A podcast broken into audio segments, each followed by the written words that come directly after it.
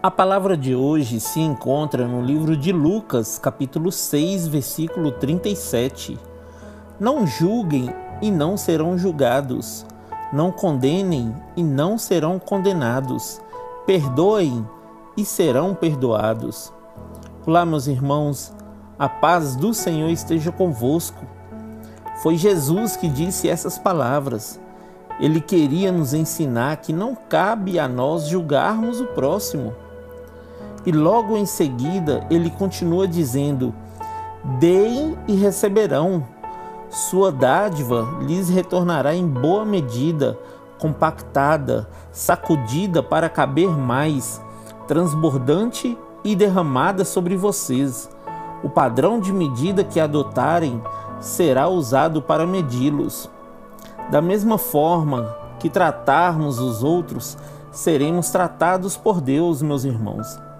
Se vocês forem bons uns com os outros, Deus será bom com vocês e vocês receberão bênçãos sem medidas da parte de Deus, queridos.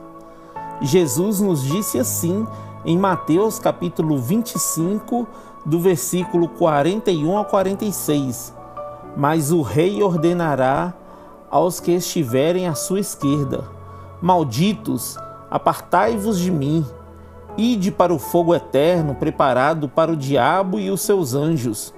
Porquanto tive fome e não me destes de comer, tive sede e nada me destes de beber, sendo estrangeiro, não me hospedastes, estando necessitado de roupas, não me vestistes, encontrando-me enfermo e aprisionado, não fostes visitar-me?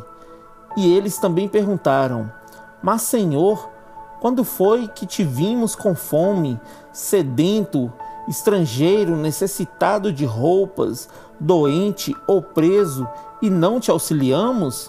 Então o rei lhe sentenciará. Com toda certeza vos asseguro que sempre que o deixastes de fazer para algum destes meus irmãos, mesmo que ao menor deles, a mim o deixastes de fazer.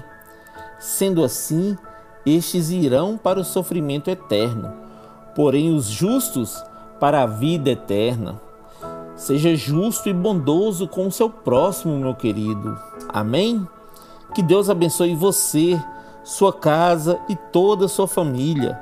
E lembre-se sempre, você é muito especial para Deus.